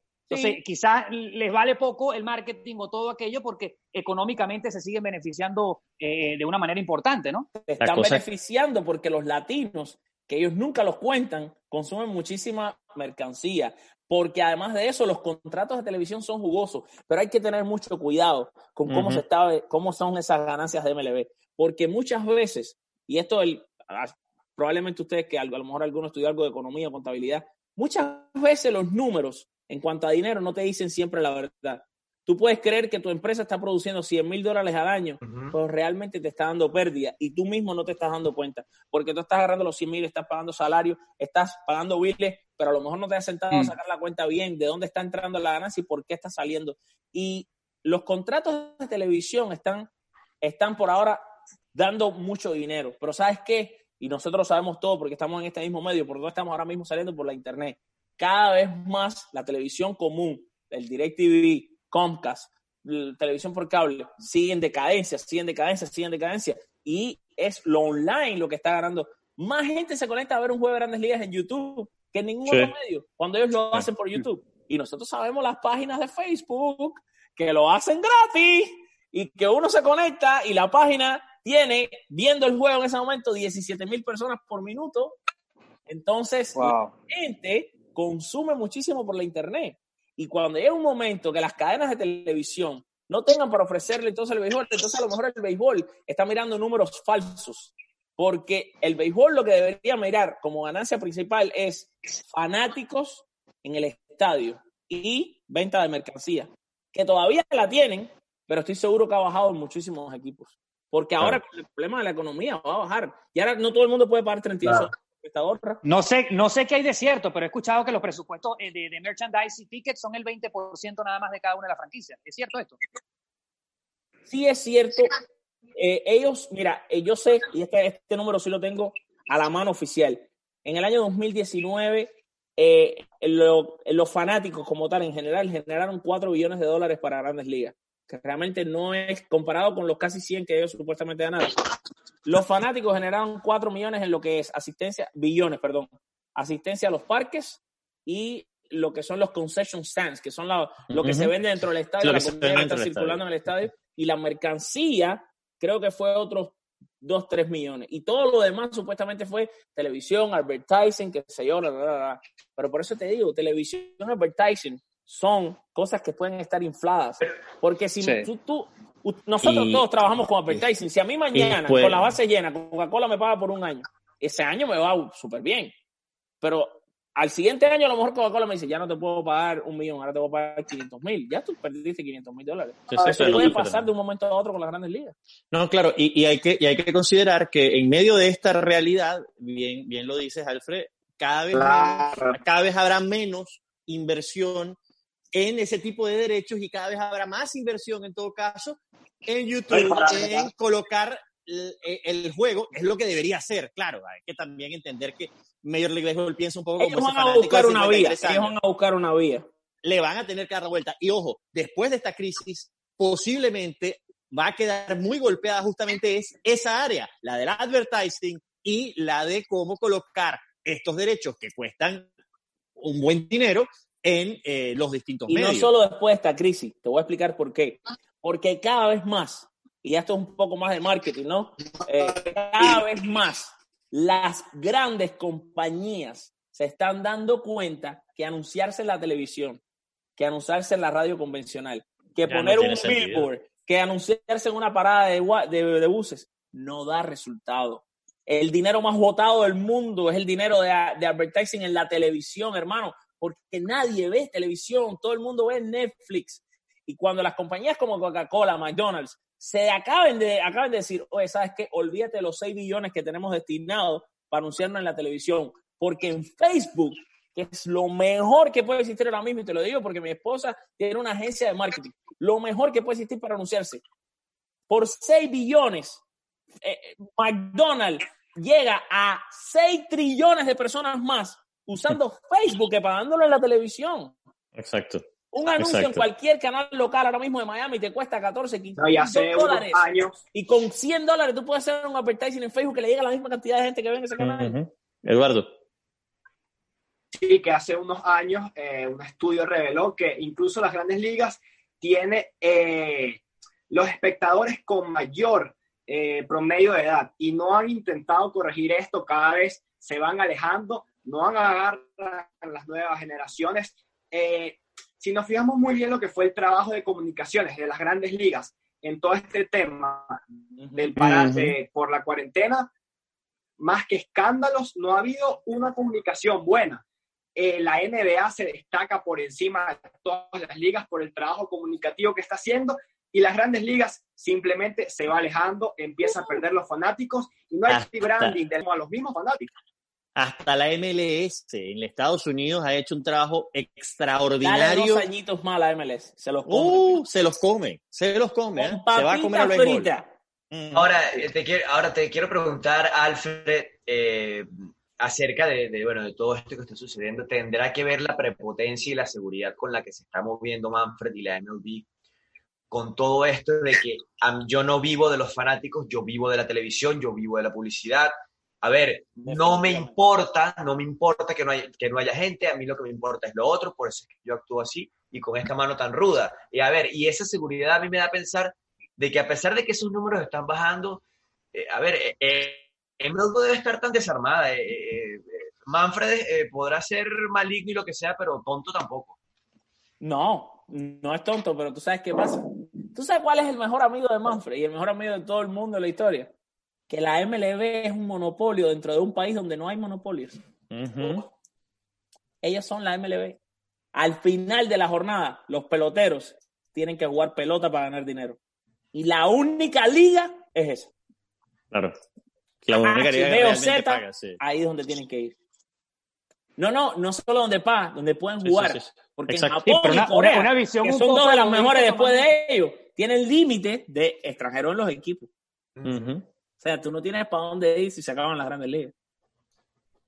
Digo, pero una visión bastante egoísta de parte de MLB, ¿no? Tomando en consideración que siempre los jugadores son, son realmente los lo, que dan la esencia al deporte. Sin los jugadores tampoco hay ligas. y sin fanáticos no, no hay mucha tampoco. No hay, eh, es correcto, es una cadena que cada uno, eh, todos necesitamos de cada uno. ¿no? Pero yo creo que el fanático vuelve con el espectáculo que le ponga. El fanático, no sé. Cuidado, cuidado, porque los 24 no querían volver. No sé, Juan Carlos En el 94 no iban. El si no aparece vacío. Y si no aparece Sammy Sosa y no aparece Mark McGuire, te recomiendo de hecho que veas el, documental que salió ayer de ESPN. Eh, es realmente ilustrativo. El béisbol está sufriendo la peor crisis en su historia justamente hasta que aparecieron Maguire y Sosa a dar este espectáculo de jonrones. Bueno, también hay que meter a Ken Griffey por, por, por, digamos, por, por bajo cuerda porque estaba también ahí. Pero eh, si no aparecen ellos, esto se termina de ir al traste. Tú sabes lo que Agregaría al, al, gran equipo Atlanta en esa época de los 90 también. También, también. Sí, sí, claro, claro. Es decir, los Yankees que hicieron una dinastía. Y al final siempre, oye, tú quieres vender una serie mundial, tú pones a los Yankees, la serie mundial se ve seis veces más de lo que se iba a ver normalmente. Pero tú sabes qué pasa, que mira, la NBA le dio clases al mundo de marketing y se lo sigue dando todos los días. ¿Qué hizo la NBA? Algo que la MLB puede hacer ahora y te voy a decir por qué. Ustedes les va a encantar este tema que voy a poner y para que todos hablen ahora. Yo, yo lo voy a dejar, yo voy a tirar la papa caliente y ustedes le entran con los tenedores. Ustedes entran con los tenedores. La NBA en los inicios del 90 se dio cuenta que el rap, el hip hop, se estaba apoderando de los Estados Unidos y que iba a cambiar la, cultura, la cultura completamente. Hoy nosotros, yo ahora mismo, ¿cómo estoy vestido? Con una cultura de hip hop. Alan Iverson sin darme cuenta, ¿verdad? Michael Jordan. Entonces, ¿qué hizo MLB? Eh, NBA. NBA dijo, ok, como nosotros hacemos el mejor marketing de todos, ¿cuál es? Vamos a mezclar el hip hop y el rap con la NBA. Y esta es la cultura que vamos a vivir. Vamos a ganarnos a toda la audiencia afroamericana del país. Lo hicieron. hoy en día, hoy en día, los cantantes de trap, y, créeme, no oigo ninguno de estos ritmos, por lo tanto aquí sí, muchos de ustedes me van a dar clases, pero sé que Bad Bunny, J Balvin, dicho por gente que son entrepreneurs, o sea, negocia, eh, gente de negocios muy famosa, norteamericanos que no saben nada de esto tampoco, te están diciendo, el marque hoy en día, el hip hop de los 90 es hoy en día el reggaetón, el trap y toda esta música urbana latina. Estos tipos latinos tienen hoy más fama que nadie que habla inglés. J Balvin, Bad Bunny, no estuvieron en el Super Bowl por gusto, créeme. Entonces, la MLB tiene la posibilidad, a través de figuras como Javier Baez, como Francisco Lindor, de hacer un cambio de cultura y hacerse más latinos, o mismo la NBA se hizo más afroamericana. Ronald Acuña. Más, más afro, Ronald Acuña, tiene figuras para vender. Gleyber Torres. Imagínate, ahora, ¿quiere la MLB hacerlo? ¿O son tan obtusos que no lo van a hacer? Esa se la dejo para que ustedes empiecen ahí a hablar. Mira, hay, hay varios detalles que yo quiero tomar de lo Estamos que hemos hablado el béisbol en este programa, Juan. Mira, mira, hay varios detalles que yo quiero tomar de lo que tú dijiste, Alfred, y, y, quiero unirlos a todos. A ver, eh, hablas de que el, el, los afroamericanos y el hip hop se apoderaron de la NBA, el hip hop específicamente. Y la NBA se dejó apoderar con una campaña de marketing espectacular. A lo que voy. Tú acabas de decir que en el draft de MLB no hubo afroamericanos. Hubo, pero muy pocos. Hubo, pero muy pocos. A ver, primer detalle. Segundo detalle, fíjate a Drake metido en el, en el, en el banquillo de los Raptors, sentado al lado de, de Nick Nurse. Bueno, que, que, le dan que, es una, que, es una, consecuencia justamente de esa, eh, ese enamoramiento, de ese idilio que comenzó en los 90 entre la NBA Correcto. Y, eh, y la cultura hip hop. Mencionabas a Bad Bunny y a J Balvin. Ellos dos hicieron un comercial de la NBA donde reciben un GIF, un, GIF de la liga, como si fueran un jugador. Ellos reciben un, un, eh, par de botas cada uno y, y, es un comercial oficial de la NBA. Salió en las redes de la NBA. Y, y Bad Bunny fue a jugar al juego de las estrellas. A ver, estas son cosas que, tú no te crees. Y, y, va por ahí los tiros. Tú diste con un tema muy importante. Van por ahí los tiros. Eh, eh, sí, pero MLB no está haciendo nada con esa gente. No, no, yo, NBA, Me imagino que, que para que esto se pueda implementar tienen que venir cambios directamente de la oficina, ¿no? pero es que la NBA no, tiene. Qué tan importante sea Manfred en esto. Pero la NBA no tiene materia prima para convertir el deporte en, en latino porque no tiene estrellas latinas como tiene el béisbol que hoy en día los latinos son tienen tantas estrellas o más que los americanos.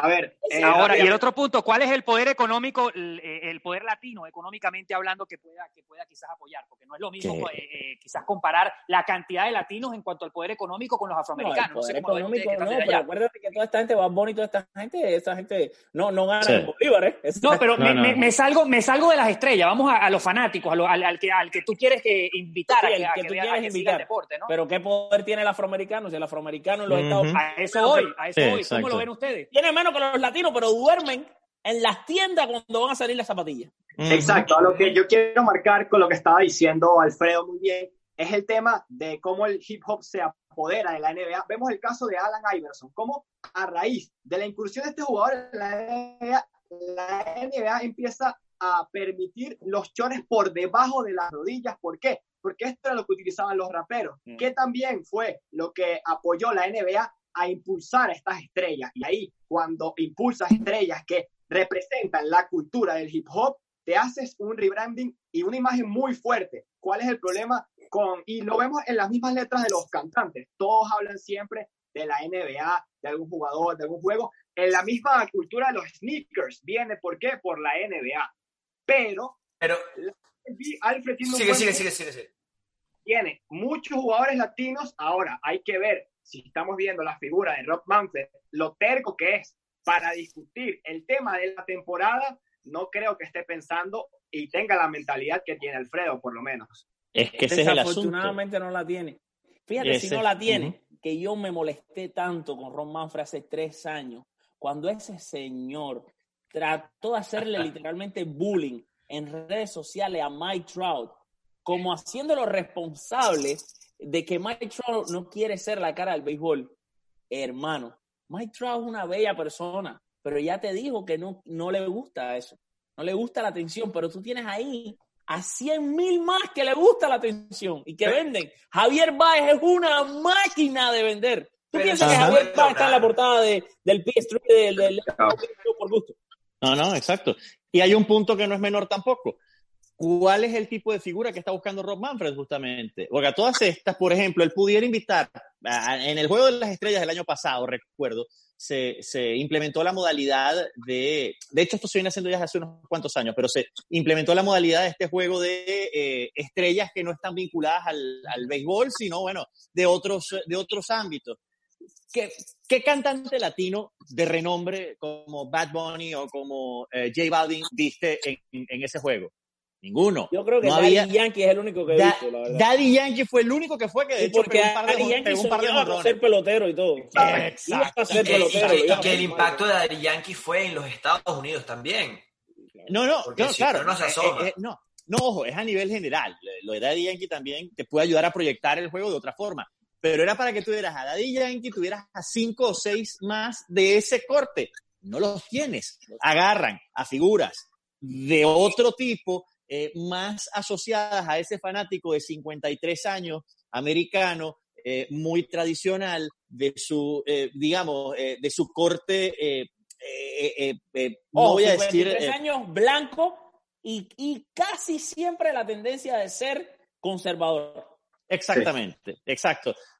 53 años, blanco, conservador, para no diversificarte. Entonces, te queda, eh, terminas, terminas dándole la espalda a la realidad, a la nueva realidad de los Estados Unidos, que es mucho más mixta, que es mucho más amplia, que tienes otro tipo de elementos donde, bueno, hay eh, desde afroamericanos, eh, pasando por latinos, pasando por asiáticos, pasando por un montón de gente a la que deberías tratar de jalar hacia el juego, dándole la espalda para, bueno, tratar de ponerte más, de, más, de, más, más del lado de quienes están en la oficina, sin ponerse ellos, están en la oficina en los zapatos de lo que realmente está ocurriendo en la calle. Y esa es la gran desconexión que existe entre grandes ligas y el resto de la, de, ustedes, sociedad. ¿Alguno de ustedes sigue el podcast que está haciendo Alex Rodríguez con la gente de Barstools? No, no, no. no, pero, pero sí se lo recomiendo. Se lo voy a tomar la recomendación. Sí, sí es que he leído sobre él. Busquen, entren ahora mismo, nada más terminemos este, este programa. Parte del lavado de imagen. Busquen en YouTube, en YouTube el podcast de Alex Rodríguez con la gente de Barstools, que es el muchacho que es el, como la, la, cara de Barstools, se llama Big Cat. eh, busquen ese podcast, que no me puedo, no me puedo acordar exacto el nombre cuál es, pero está en YouTube. Si tú lo pones, tú sabes que va a salir. Y busquen el episodio en el que Alex Rodríguez y él van a la oficina de uno de mis eh, influentes en redes sociales y de eh, reyes de los negocios online, Gary V, Gary Vaynerchuk, hacen un programa entre los tres y el programa es básicamente si tú fueras el comisionado de Grandes Ligas, ¿qué harías para cambiar el béisbol? Escuchen las ideas de Alex Rodríguez, que ustedes saben bien que puede haber, sido, eh, puede haber sido, no, fue un trampo, hizo trampa, hizo trampa es un tipo polémico, pero es un tipo que sabe de béisbol más que poca, poca, gente sabe más que Alex Rodríguez y poca gente ama más el béisbol que Alex Rodríguez, poca gente le, te lees el libro que tengo ahí mismo de, de, de Mariano Rivera y te dice, yo nunca había visto eso, un pelotero que termina de jugar y va para el, el dogado, el, el, camerino, a sentarse a ver otros juegos y anotar en una libreta los lanzamientos de delante del televisor. Y después llega al, al cuarto hotel y sigue viendo béisbol, anotando y obsesionado. Con, por eso es tan bueno como comentarista. Vean las, uh -huh. las sugerencias de Alex Rodríguez, que una de las cosas que hace su sugerencia, a mí me da mucha risa, con el tema de, de Javier Baez, de Gleyber Torres, dice, fíjate en este detalle, todos los peloteros tienen unas mujeres preciosas. Y eso es algo que incluso tú puedes, los latinos, él quiso decir, mm. esto es algo que tú puedes explotar, porque tú puedes hacer reality shows de esta gente, el sí. día a día de esta gente, esto es lo que se está usando ahora. Usa la tendencia y vas a ver los buenos resultados. Ah, Mira, aquí nos escribe Víctor Marval, Alex Rodríguez es candidato a comisionado. Ojalá. Créeme, Mira, ojalá. Eh, yo quería, sería, yo quería... sería una, una, una, rara vuelta de página después de todo lo vivido y visto. Pero bueno. Eh, Un par de comentarios acerca de lo de la NBA. Eh, no es que no usan latinos, usan europeos. Sí. Bueno, claro, sí. pero porque... La globalización fue hacia allá. Exacto. Por lo, allá tenían más tradición también. ¿No? Sí, claro. fíjate todo este, todo este tema de con, con la FIBA, la, o la fusión con la, o la, la, alianza que ha habido con el Mundial de Baloncesto, con los Juegos Olímpicos, también con el Comité Olímpico. Pero eh, primero que... se aseguraron de dominar la casa para claro, dominar el patio. Claro, en Grandes Ligas ni siquiera está dominando la casa. A Grandes Ligas ya la NHL le está dando por ahí, por donde tú sabes, los ratings. Wow. Mm. Y, el, y el segundo punto de acerca de la NBA, fíjate, vi, vi, vamos con lo del hip hop. ¿Quién inauguró hace 6, eh, 7 años una agencia de representación? Jay-Z. ¿Y sí. con quién debutó Jay-Z, su agencia de representación? ¿Con quién? Con Kevin Durant. Kevin Durant, el señor dijo, voy a ser agente de jugadores. Y mi primer cliente es Kevin Durant, quizás el segundo mejor jugador de la NBA. Pero ahora te pregunto, Mar Anthony, ahora te pregunto, Mark Anthony tiene lo mismo. Magnus Media, ¿no? Magnus Media. ¿Cuántas veces oyes que hablen de eso en la televisión de béisbol? Cero. Cero. Cero. Cero. No porque la imagen de Mark Anthony no les interesa. Porque Ahora, al final de la jornada, sus dirigentes, tanto como el averaje de sus fanáticos, son blancos, 53 años, conservadores. Conservadores. Pero no les gusta Mar Anthony. También, también por el Ni no siquiera les gusta cuando cantó el himno. Fue criticado, fue criticado en redes sociales cuando cantó el himno nacional. Imagínate. Bueno, también yo no sé si influye también el tema de la presencia en los estadios. Y sí se muestra en los estadios, eh, siempre están ahí pero, presentes. Eh, pero, pero, todo, ver, va, no. todo, va, más o menos en la misma. Claro, la se muestra tónica. porque hay esto por detrás. Mar Anthony no claro, claro, claro. No hay motivación. Claro. Claro. Sí, tiene sí. un montón de muchachos jovencitos que no, lo, que, que, no son tan conocidos en su agencia porque no ha explotado tanto, porque la propia MLB no le ha dado la plataforma para explotar su imagen, que como cantante es mejor que la mayoría de todos los, los cantantes de gran voz en este momento en los Estados Unidos. Uh -huh. sí. Creo que par de, par de clientes de Marc Anthony son los hermanos Mesa, ¿no? Los, estos, estos los hermanos cubanos, Mesa, ¿no? Sandy Gastón, que es un amigo personal, eh, y los hermanos Mesa son también. Hay varios. Guillermo Heredia, tienen muchos cubanos. Mar Anthony, la, sí. la, mayoría de los peloteros cubanos están con Mar Anthony, para que tengas una idea. Oh, claro. Peloteros cubanos de AAA, novatos, muchachos de 14 y 15 años, ¿entiendes? Sí, pero es un tema de no aprovechar la imagen ni la plataforma. Uh -huh. O sea, ya es algo que eh, por más que nosotros queramos, lastimosamente las personas de alto cargo no están viendo hacia abajo, no quieren crecer, no quieren utilizar todas estas plataformas que nosotros estamos viendo y las figuras para hacer crecer la liga y simplemente van decayendo poco a poco, la NBA sigue subiendo, la NFL que tuvo el inconveniente de Roger Goodell con oh, Colin Kaepernick. Eh, Ahorita se dieron toda la vuelta y están todos unidos. Todos son amigos. Exactamente. Todos ahora todo el mundo ahora dejó de ser una liga para conservadores abrirse a otra, a otra cara, porque entendieron justamente que la, no voy a decir, no voy a decir el 50, pero me, atrevo a decir que entre el 50 y el 60% de la liga, de los jugadores de la liga, son de color.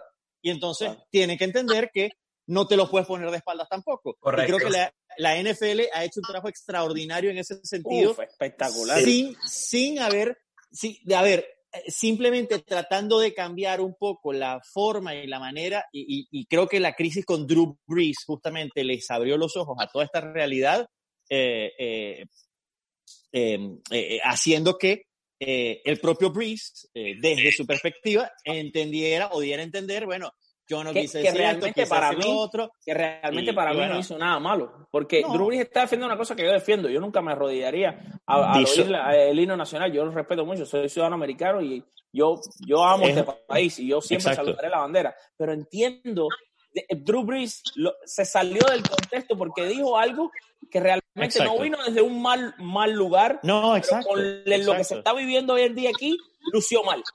Exactamente. Pero la fue inoportuno, fue inoportuno. exacto, fue inoportuno. Pero la NFL, como tú decías, ha hecho un gran trabajo, porque la NFL hoy en día todavía es un deporte que adoran los blancos eh, conservadores. Pero es que, representa mucho el patriotismo, las tropas militares, eso no lo, ha dejado de hacer lo adoran los blancos conservadores, pero también aquellos que no son tan conservadores y que de pronto todos, todos. Y, entienden que tienen que estar con todos también.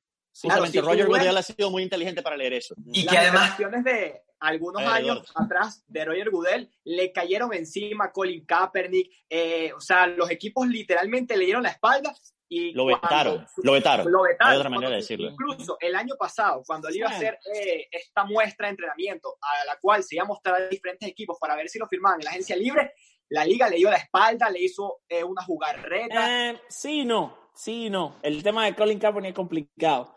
Colin Kaepernick realmente en un momento, de verdad, que no iba a jugar titular en ningún equipo. Iba a ser, sí podía haber sido el segundo quarterback en Sí, seguro. Y estoy seguro que ahí sí, de verdad, que influyó lo de, lo de lo que él estaba haciendo. En cuanto a lo del tryout de Kaepernick, esa historia es un poco más larga.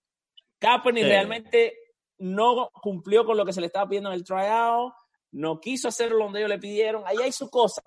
Ahí sí, su también. es una figura un poco rara también, no te él, también puso su parte, ¿eh? él también tiró la cuerda hasta lo más que complicó todo, sí, sí. Exacto, no, no, no, porque si tú quieres jugar, oye, sigue las instrucciones y listo y juega. Claro, si ves las declaraciones de la gente de la liga en ese momento fue que todos lo atacaron, le dieron la espalda y de repente hubo un cambio de mentalidad que incluso empezaron todos a unirse al mismo sentimiento, empezaron todos a, demostrar una unión y una fuerza, tanto la liga como los jugadores. ¿Y esto qué hizo? Que los fanáticos de todos simplemente se terminaron uniendo. ¿Qué pasa en la MLB? Si tienes al comisionado de un lado y a los jugadores jalando para otro lado, el fanático o jala para uno de los dos o simplemente se cansa de ver esta pelea. Se cansa y no quiere ver más nada. Yo creo que el fanático está desconfiado. No, no, no yo, yo no sé si está tan confundido, Juan, eh, como, como cansado. No, cansado sin duda, cansado sin duda. Confusión. Mira, aquí está, por ejemplo, yo entro a mi Twitter y siempre estoy recibiendo notificaciones. Y tú, y tú ves, por ejemplo, tú ves, mira, ya no quiero que haya béisbol. ¿Ves? ¿Te das cuenta? Lees comentarios que dicen, que dicen, el problema es que ninguno de los dos se pone de acuerdo. Porque ese es el fanático, vamos a decir que es el fanático a pie, la verdad, que realmente no entiende cómo. Es el fanático ese que te dice: los Yankees deberían haber firmado a Verlander, a Gary Cole y a Zach Greinke, como si fuera un jueguito de video. lo, peor es no sabe, no sabe. Estoy seguro que la gente de altos cargos de las grandes ligas están viendo todas estas tendencias y comentarios negativos hacia las acciones que están haciendo y simplemente le dan la vista larga, prefieren ir por encima, no pararle tanto al fanático y seguir ellos arriando. Porque el negocio no es el fanático, bueno, ahí es donde está el detalle. Ahí es donde está el detalle. Son las 8 y 40, muchachos, ya nos tenemos que despedir. Está buenísima la conversa, pero lamentablemente ya, ya nos toca despedirnos. Alfred, gracias por habernos acompañado acá. Eh, eh, extraordinario tu punto de vista. Eh, una última palabra, bueno, yo creo que ya, a ver, tú quieres que haya béisbol. Tú crees que va a haber béisbol. Necesitas que haya béisbol. Oye, todo, este, este estudio esto tiene que producir, mira, esto, tiene que producir. No, no, claro, por supuesto, pero ahora. Muchacho, esa página con la base llena.com tiene que tener tráfico. claro, pero ahora, realísticamente, bien con los pies en la tierra, después del escenario de hoy, ¿hay o no hay? Sí, va a haber béisbol. Va a haber, porque recordemos siempre. Cortico, pero hay. Y va a haber una de 50 juegos. 50 juegos. no sé si todos los peloteros van a querer jugar. Ojo, cuidado con eso. Que eso también es importante. Eso es otro punto de vista. Tienen legalmente la posibilidad de no jugar. Sí, hay, hay varios jugadores, varios jugadores rapidito antes de cerrar. Eh, David Dahl, que tiene una condición en un órgano, eh, Cookie Carrasco, que no se ha recuperado completamente. Cookie Carrasco yo no creo que va a jugar, hermano. Yo sí soy él no eh, juego. Anthony Rizzo, que tuvo un cáncer también hace dos, tres años, creo que fue. a ver, en una lista. Hay varios, son unos cuantos, son unos cuantos. Hay varios jugadores en esa lista que no quieren arriesgarse a que renazca algo que ya Y muchísimos se van a que tienen una mujer que tiene una enfermedad, por ejemplo, y no la quieren pegar la enfermedad.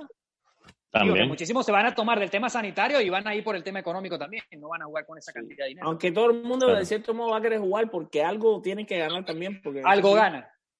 Ellos tienen que tratar de jugar algo también porque van a tener que ganar algo aunque sea.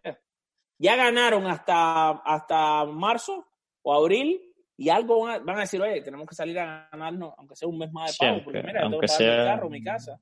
Algo, algo tienes que hacer. Y no sé qué tan motivados van a jugar, eso sí también está raro. Sí, eh, por eso es que yo te decía hace rato lo de jugar la temporada regañadiente, jugarla por jugarla. Voy a jugarla porque, bueno, porque para que haya un espectáculo y ganarme algo. A ver, eso también es complicado, el show que se pueda dar. Y, y, en la NBA no todo es de rosas, porque Kyrie Irving está liderando un grupito Oh, sí. Eh, no, pero la NBA sí lo ha hecho todo muy bien, pero ahora los jugadores con este problema social. ojo, ojo, lo de Kyrie tiene mucho que ver, y esto, y ojo, no lo dije yo, lo está diciendo uno de los analistas de ESPN y tiene toda la razón. Cuando Kyrie Irving se empieza a oponer a jugar la temporada, cuando se enteró que ya no podía jugar porque simplemente seguía lesionado. Hasta antes de eso, él seguía con la idea de que tenía que ir a Orlando y todos a Orlando y vamos a jugar. Mira, yo te voy a decir algo. Kyrie Irving, desde que cometió la inmadurez de irse de Cleveland, en la forma en cómo lo hizo, y que al momento que él salió, él logró poner en los medios a LeBron mal. Sí. Él logró dejar a LeBron como el malo. Oh, sí. Ojo con eso. Para un año después, un año después, después de que LeBron tritura a los Celtics en playoff, pedirle perdón. Y, decirle al mundo de los Celtics que no se va a ir, que él va a renovar en el primer juego de temporada para después anunciar que se va a Brooklyn. Y no solo eso, a mitad de temporada, cuando estaba viendo que ya el equipo no tenía rendimiento para llegar a playoff, ay, que me empieza a doler, que estoy lesionado, que no me voy a recuperar, que esto, que lo otro. Yo solo quiero decir, lo dijo Patrick Beverly, si LeBron James dijo que se tiene que jugar, todos tenemos que jugar. Todos van con LeBron, así Todo el mundo con papá LeBron. Es así. Oye, que mira, el mejor... yo soy de los Lakers, a mí me gustan los Lakers, por favor, que, haya temporada para dedicarse a la COVID, por Dios. Alfred, gracias por haber estado con nosotros. Gracias, gracias muchachos, gracias Juan, gracias Pablo, Eduardo, Javier, toda la gente linda que nos está viendo a través de YouTube, toda la gente que nos está viendo a través de, no sé, todas las plataformas ahí que estamos saliendo, que Dios los bendiga, los llene de salud. Eh, recuerden que lo más importante siempre es estar felices con todo lo que nos pase, transformar las cosas buenas en malas. Y nada, ya saben, aquí estoy para lo que me necesiten. Es así, gracias, Alfred. Eduardo, eh, un placer haberte tenido. Javier, también un placer haberte tenido. Alumnos del curso de voces eh, de marca. Eduardo, bueno, ya para, para cerrar. Eh, bueno, sí, primero que todo, muchas gracias a ustedes por la oportunidad de poderme expresar aquí con gente tan calificada como lo son. no es muy normal eh, darle oportunidades a los jóvenes y esto que ustedes están haciendo me parece increíble. Al final, quiero eh, darles dar el mensaje a la gente que no importa todo lo que estemos sufriendo, siempre hay que mirar para adelante, siempre hay que buscar lo mejor para nosotros y que a pesar de todo lo que pasó, todo va a salir bien si Dios lo quiere y si nosotros ponemos fe en lo mismo. Y bueno, muchas gracias por el apoyo. Es así, Javier. Oye, muchachos, la verdad que un gustazo, un gustazo compartir con ustedes esta tertulia bien dinámica y por supuesto Alfred, gran conocedor de la materia, Eduardo también compañero del curso. Eh, para mí siempre es un placer poder compartir y, compartir ¿no? mis conocimientos y por supuesto empaparme de, todo lo, que puedan compartir ustedes. Agradecer nuevamente a todo el equipo de BDM Radio y por supuesto ustedes quienes son eh, los talentos de, este gran programa. Bendiciones y éxitos y bueno, que sigan rompiendo barreras ahí con Global Sport. Muchas gracias, eh, Javier, Juan Carlos. Ya para cerrar, nos tenemos bueno, nos vamos, el jueves. Nos vamos Contento, contento porque hoy hablamos de los partidos de fútbol, no de que se iba a reanudar el fútbol. Hoy hablamos, bueno, seguimos con el dolor de cabeza de la, de, la MLB, pero, pero ya se empieza a aclarar lo demás y es como acetaminofén para nosotros, todo lo demás. Eh, para suavizar un poquito lo de la MLB. Contento, contento. Y, creo que además la discusión de altura que se tuvo sobre la Major League Baseball es, siempre importante y enriquecedora. Saca ese, segmento, promociona lo que nos quedó.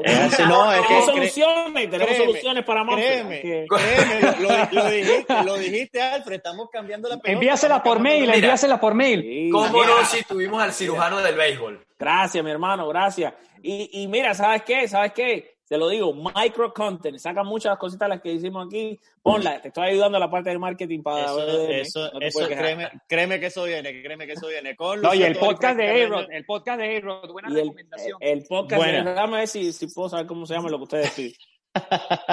bueno, ya nosotros nos vamos, señores, con Lucía Tobar y Fran Carreño en la dirección de BDM Radio, Gabriela Longa, recupérate pronto, Gaby, en la producción general. Juan Carlos Guerrero, Pablo García, Dairon Quiroz, que hoy no pudo estar con nosotros en el programa, eh, se reincorpora el eh, jueves. Nos despedimos justamente hasta el jueves, cuando regresaremos con mucho más el Global Sports, por acá por VDM Radio, contenido global para rediseñar tu mente. Análisis, actualidad deportiva, Global Sports. Más pasión, más deporte.